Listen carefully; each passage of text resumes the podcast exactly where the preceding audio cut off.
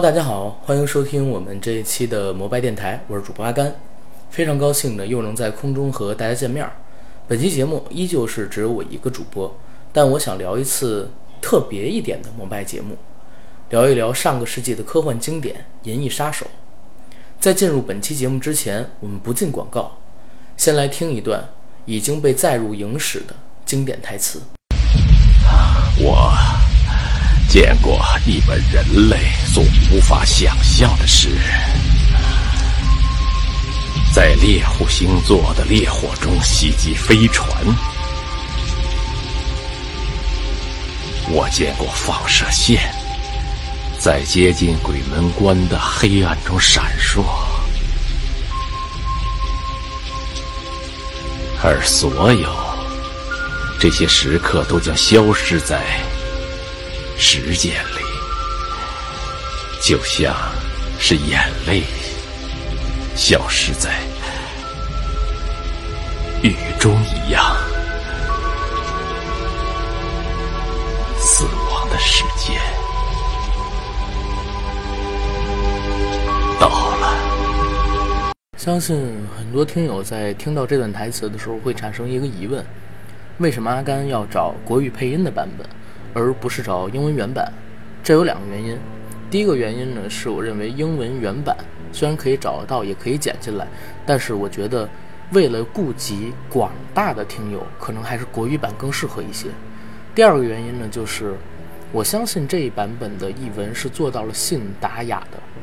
不知道为什么，我在小的时候看到这些电影的时候，港片也好，然后国外的经典电影也好，因为都是上一场的配音嘛。所以反而在长大之后再找到这些英文的原因，发现不是我小时候的那个味道。相比于英文原因，我可能会更喜欢上一场的配音版。他们的配音腔、译制腔，在我听来也可爱的紧。可能这就是童年的一些加分项。包括说香港电影也是，听着刘德华、听着周润发、听着成龙他们讲粤语，怎么听怎么不是滋味儿。可能就是因为有份记忆在吧。先来讲一下录制这期节目的缘起是什么。我现在录制节目的时间是十月二十六号晚上八点半，我自己一个人在公司。明天十月二十七号，《银翼杀手》的续集电影《银翼杀手二零四九》就会在大陆上映。我通过自己的渠道，应该是提前了十天、十五天左右吧，比咱们大陆的一些朋友早看到了这部电影，让我挺震撼的。所以从那之后，我其实就想做有关于《银翼杀手》的节目，但是比较无奈的是，第一。周年庆当时快到了，准备礼品，然后录制之前欠大家的节目，还有录制周年节目，包括说李哥我们聚会，耗费了一些时间。然后上周呢，我们公司我的本职工作特别的忙，也耗费了我自己不少的时间。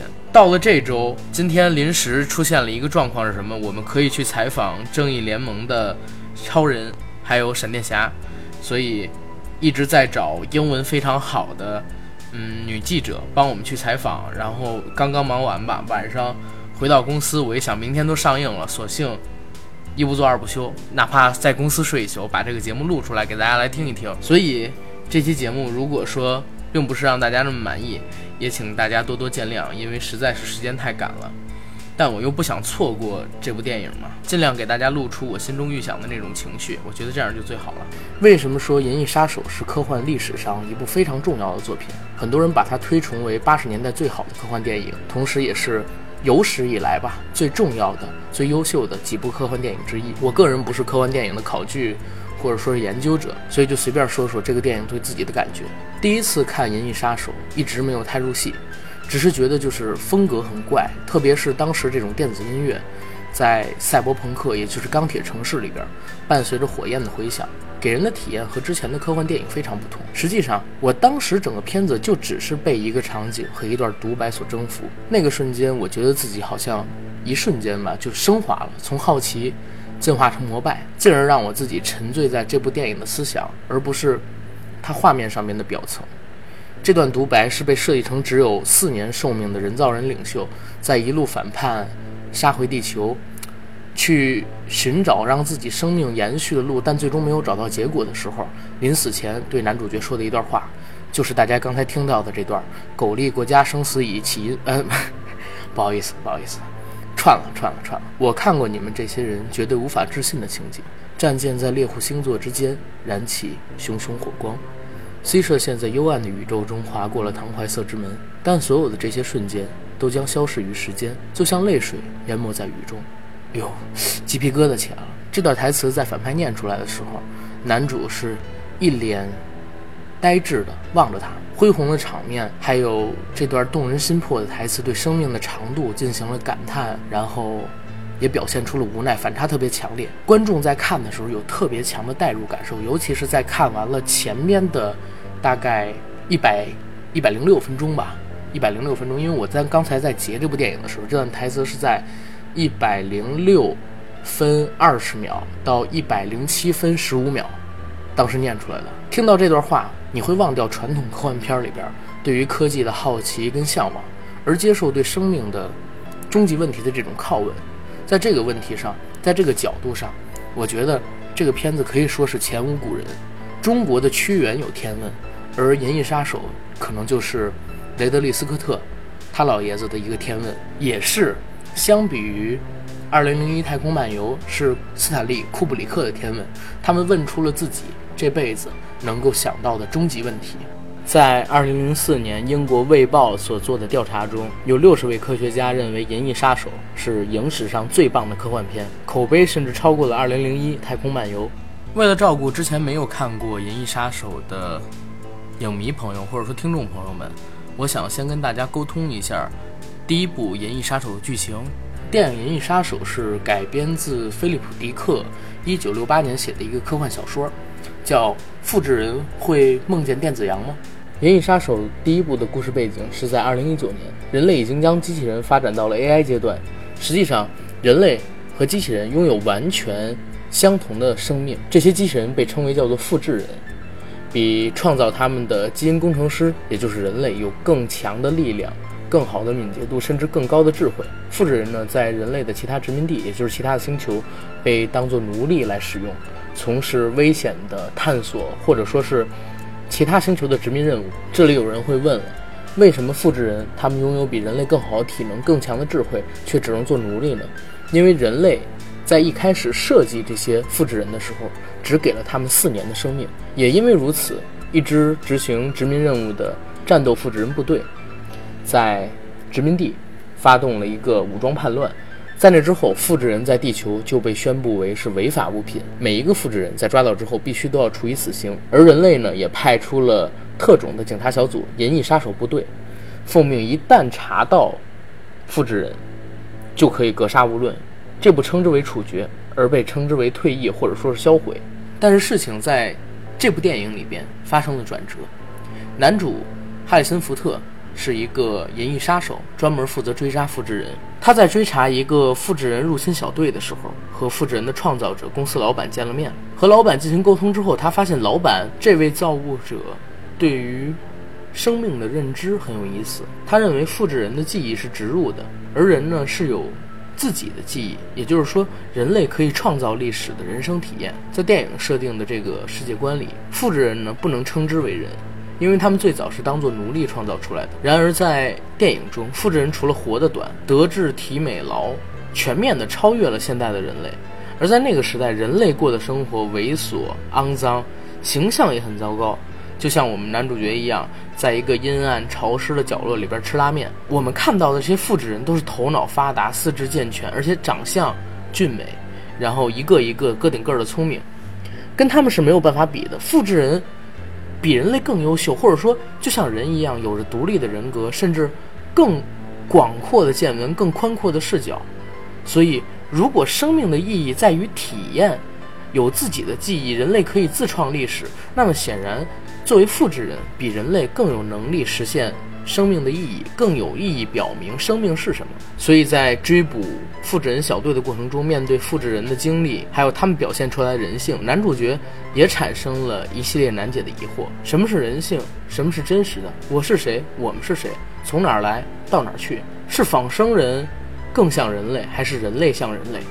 人类和仿生人的区别究竟是在哪儿？然后，男主角在想自己到底是不是复制人？好，这是第一部《银翼杀手》的剧情。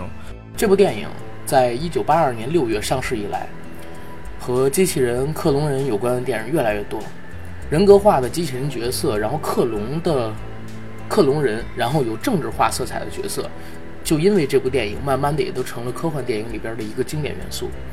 无论是后来的《攻壳机动队》，还是《黑客帝国》三部曲这类。赛博朋克的反乌托邦电影，反正所有是讲述未来城市高度发达产生的和机器与人的末世之争，都可以追溯到《银翼杀手》。所以大家可以认为，它是直接影响了《攻壳机动队》，间接影响到了《黑客帝国》，甚至还有后世的 N 多部电影。非常推荐还没有入坑的听众朋友们或者影迷朋友们，到网上去找一下有关于这部电影的导演剪辑版。把它下载下来，静下心思看一看。刚才我提到了一个词叫赛博朋克，这个词可能大家听说过，也有可能没听说过。我刚才上百度百科又看了一下它的解释。赛博朋克呢，又称数字朋克、电脑叛客、网络叛客，是科幻小说的一个分支，以计算机或者信息技术为主题。小说中通常有社会秩序受到破坏的情节。现在赛博朋克的情节呢，通常是围绕着黑客。AI 人工智能以及大型企业之间的矛盾而展开，背景一定是设在不远的将来的一个反乌托邦的地球，所以大家可以看到它的一个基本的设定，就是首先是未来，它属于科幻，再之后。一定是反乌托邦，同时还要有社会秩序受到破坏的情节。小说作家布鲁斯·斯特林在自己的小说里边用一句话描述了他对赛博朋克的理解：带人就像带老鼠，所有对老鼠的措施都可以同等的施加给人类。闭上眼拒绝思考，也并不能使这个惨不忍睹的画面消失。这就是赛博朋克。今天，赛博朋克也经常以隐喻的角色。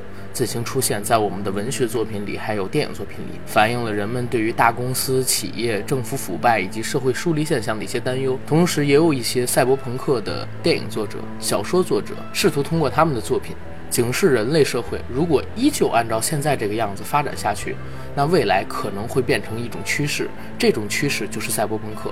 因此，赛博朋克作品的写作目的，或者说是拍摄目的，一般都是号召人们来改变社会。好，绕回来聊一聊这部《银翼杀手》。为什么在节目一开始我说今天我们聊《银翼杀手》这个节目的时候要严肃一些，不能像过去那样插科打诨？嗯，因为《银翼杀手》在我看来本就是一个很严肃的电影。它在我所有看过的电影里吧，如果是科幻电影领域里能排进前三，所有的电影里边可以排进前十。为什么说它是严肃的？是指它的看点不是像我们平时看的科幻电影那样打斗。天马行空，甚至说是搞笑这种段子类的东西。总之，在你嗯静下心看看这部电影，而且说怀着敬畏之心的话，你会发现，比如说《黑衣人》，然后嗯《黑客帝国》之类的电影都不能称之为科幻片，而是有着科技元素的动作片。一个好看的电影，它的影响力主要是在于之后有多少电影在模仿它。不管这种模仿是有意的还是无意的，这就好比是《谍影重重》之后的所有动作电影，几乎都不可能自主地模仿它的动作场面一样。科幻电影按照场景，其实我们可以分为简单的两个类型吧，一个是地球科幻片，一个是外太空的科幻片。外太空的科幻片呢，影响力的源头一般就是两种，一种是走写实风的《二零零一太空漫游》，一种呢就是软科幻，嗯，《星球大战》。而地球科幻片毫无疑问的，目前为止影响力最大的源头只有一个，就是《银翼杀手》。我们不说电影，我们说游戏。大家知道有多少电子游戏的科幻场景是直接照抄《银翼杀手》的？可以说是不计其数。《银翼杀手》至少最早定义了以下的一些基本的科幻设定，并且成为了科幻电影的圣经。第一，人被异化，机器和人类有了相同等的一个社会地位，这目前已经成为了科幻电影的一个标准设定。从《黑客帝国》里就能看到最基本、最基本的现象。第二，多元文化混杂，尤其是西方人感兴趣的东亚文化，带着神秘色彩进入了西方的这种科幻片。然后第三，肮脏、潮湿、拥挤、狭窄，被各种显示屏幕包围的这种外部环境，这也是科幻电影美术设计的一些基本思路之一。第四，哥特式、巨大的、宏伟的建筑。象征着强大的权力和集中的权力。第五，机械与生物组织器官混杂的生物和机械，这个是很多日本动漫的最爱，甚至说我们现在看到的很多日本的，嗯，AV 电影，还有成人动漫里，都包含着很多这种类型的东西。第六，冷酷的男主角与黑色电影元素在科幻电影中的使用。赛博朋克类科幻片的男主角几乎都是独行侠。第七，就是对未来世界的整体绝望。所以，如果要细细的研究下来，还会有许多。《银翼杀手》这部电影至少可以看十遍，里面几乎所有的元素设定都是地球场景科幻电影不自觉的模仿的对象。《银翼杀手》跟很多的电影不同，它电影里边那些城市的全景或者是特写的镜头，相比于我们最近这二十年，甚至说是九零年之后最近这将近三十年的时间里边看到的科幻电影来说，都特别的缓慢。包括各种未来城市脏乱不堪的街道、废弃的房子住房，然后阴森的特别大的集团公司的镜头，都是让这部片子。让你在最开始的时候看会感到闷的原因。一九八零年代初，在电影里构建这样一个城市，渲染出这样一种模范式的赛博朋克的氛围是非常了不起的。同时代的《星球大战》只能作为主旋律的娱乐片让大家去看、去追寻，但是《银翼杀手》它是在动作片的类型包装下边，对于精细的这种场景，然后构建当中隐含了。对这个片子最大议题的思索、人文关怀，《银翼杀手》这个片子的故事，很大程度上是依赖演员的表演，而不是如同普通的好莱坞科幻大片一样，通过大场景、大的特效来推动故事的情节。即便是在剧情行进的过程当中，特效和打斗的编排上边也显得很克制，以至于它可以称得上是浪漫抒情。这是本片的优秀所在，然后也是争议所在的地方。这种固执的想要在这样一个当时看起来还比较前沿或者陌生的科幻电影题材里边，加入大量文学甚至哲学的成分，大家可以想想，会引起当时听众呃当时的观众多大的争议。所以这部片子的票房并不好，投资是两千八百万美元，但是票房只有三千万美元。还好在过去的几十年时间里边，通过 DVD 的销售、DVD 的租赁，赚了几笔。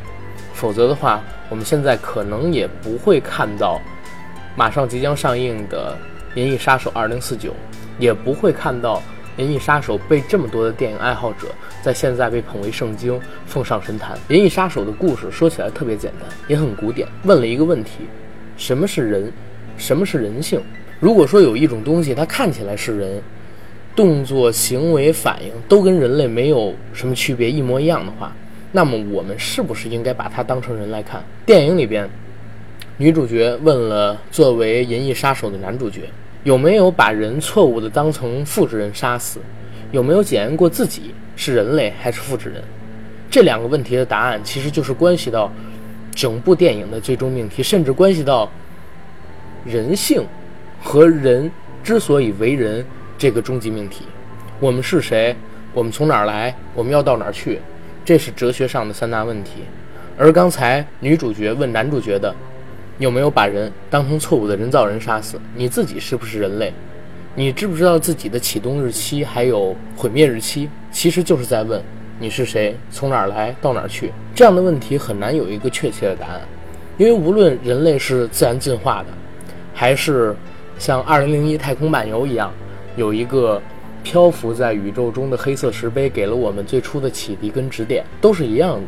因为人类的起源跟结束，在整个历史的长河中，只是一个小小的环节，甚至说是一个不起眼的环节。宇宙大爆炸到现在大概是一百五十亿年，人类开始出现文明到现在也不过才五千多年。我们自己没办法用自己的一个个体的生命去衡量整个宇宙的长度。《银翼杀手》就是把这种深刻的哲学问题吧。用了一个类似于侦探片的视角拍出来，套了一个科幻的壳，让你听上去或者说看上去会有不一样的韵味。这两天为了要录《银翼杀手》这个节目吧，然后我又看了一遍《银翼杀手》，说来也比较惭愧，虽然我号称是雷公的死忠粉，《银翼杀手》是我最喜欢看的电影之一，但实际上这部电影我只看了两遍、三遍，而且最近几年都没有怎么认真看过了。前天吧，又仔仔细细、完完整整的看了一遍，而且查阅了很多的资料。包括说《银翼杀手》的美术设计跟九龙城寨的关系，然后又重新的看了看，算是可以来和大家聊一聊具体的感受了。因为我感觉这部电影它整体的创作风格的意义，甚至远远大于它故事想要传达的内涵。只要是看过《银翼杀手》这部电影的人，都不会否认它在视觉层面上有极强的一个冲击力。反正在我当时看第二遍的时候吧，因为我第一遍看的时候年纪应该比较小，我并不知道它是八二年的作品。当我第二遍看的时候，那个时候我已经上大学了。同时呢，我也查了一下它的它的起源。他的创作背景，因为当时有邵逸夫嘛，也是挺传奇的一个电影，我才知道哦，原来这片子是一九八二年拍的。那在一九八二年的时候，我们能看到这种高楼耸立，然后楼跟楼之间挨得特别近，各种电子屏幕像山一样高，然后随便出来一个人脸，都和现在的摩天楼一样大。男主角在各种飞来飞去的出租车之间穿行在城市里，这样的视觉冲击力对我们而言是极其大的。而且尤其要想到那是八二年，他甚至从现在看特效水平也是超越了绝大多数的科幻电影。前天再看这部电影的时候，我发现了几个在我看来比较有趣的地方，想跟大家来聊一聊。当然是未经确认的。第一呢，我是觉得雷公他可能很喜欢古埃及文明。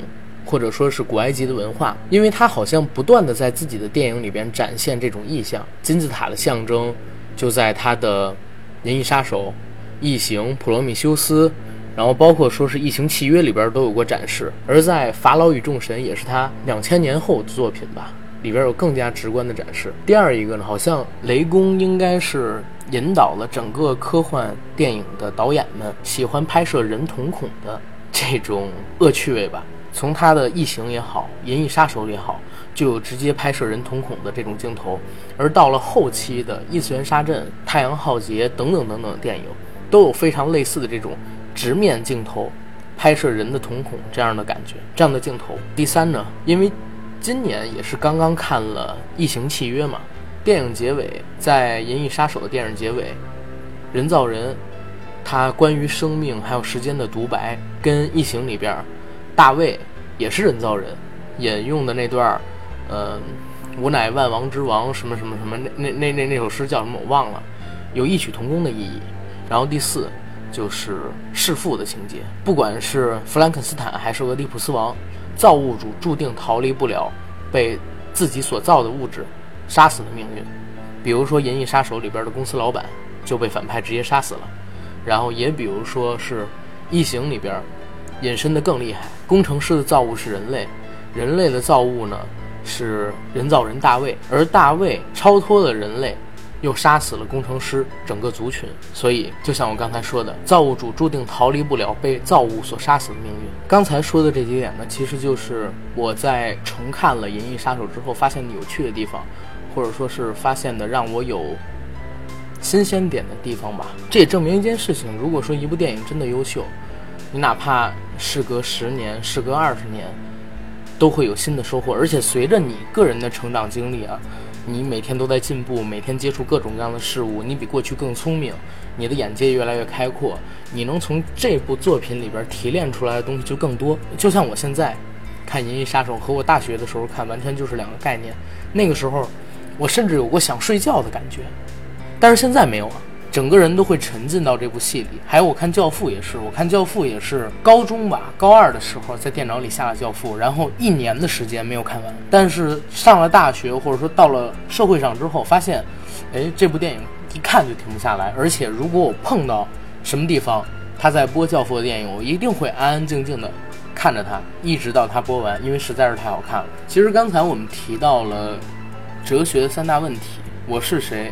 从哪儿来到哪儿去？人类从两千哎不对，人类一开始其实就有宗教哈，一直就有对神灵的这种感受。但是我们说成体系的宗教，也就最近这几千年吧。现在人们可能好一些，尤其是中国人可能好一些，我们没有什么宗教信仰。但是好像国外的人有很多是对上帝造人深信不疑的。当然也随着最近这几百年吧，科学快速发展，然后。工业时代到来，互联网时代到来，甚至说我们可以预见到更遥远的未来，人类可以自己去创造生命了。像我们现在就已经有 AI 人工智能，像是百度的阿波罗，像是谷歌的阿尔法狗，对不对？人类是不是可以创造和人类相似的，甚至相同的生命呢？这种想法就是我的脑子里边最近一直在想出来。我们人类所崇拜的上帝，它究竟存不存在？或者说只是比我们人类更高级的物种，然后随手创作出来的玩物呢？因为有很多的历史数据表明，人类是突然之间出现的。相比于我们知晓的很多哺乳类动物，或者说是以前的恐龙、现在的鲸鱼，人类的进化速度好像是突然开始产生了大爆炸。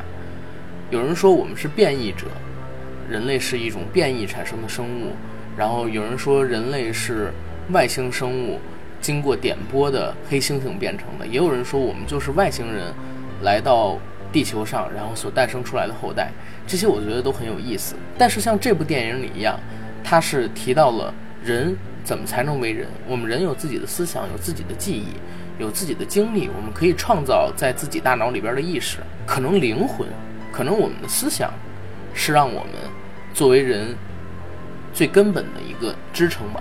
好，关于《银翼杀手》大概也就聊这些吧。非常感谢能听到这里的各位听众，能听我一个人嘚逼嘚逼嘚逼二十多分钟，这只是一个引子。关于这部电影能聊的东西太多，然后想聊的东西也太多，期待以后吧，可以和九哥、李哥我们做一期长的节目，把《银翼杀手》这部电影再好好的跟大家延展性的聊一聊。好。谢谢大家。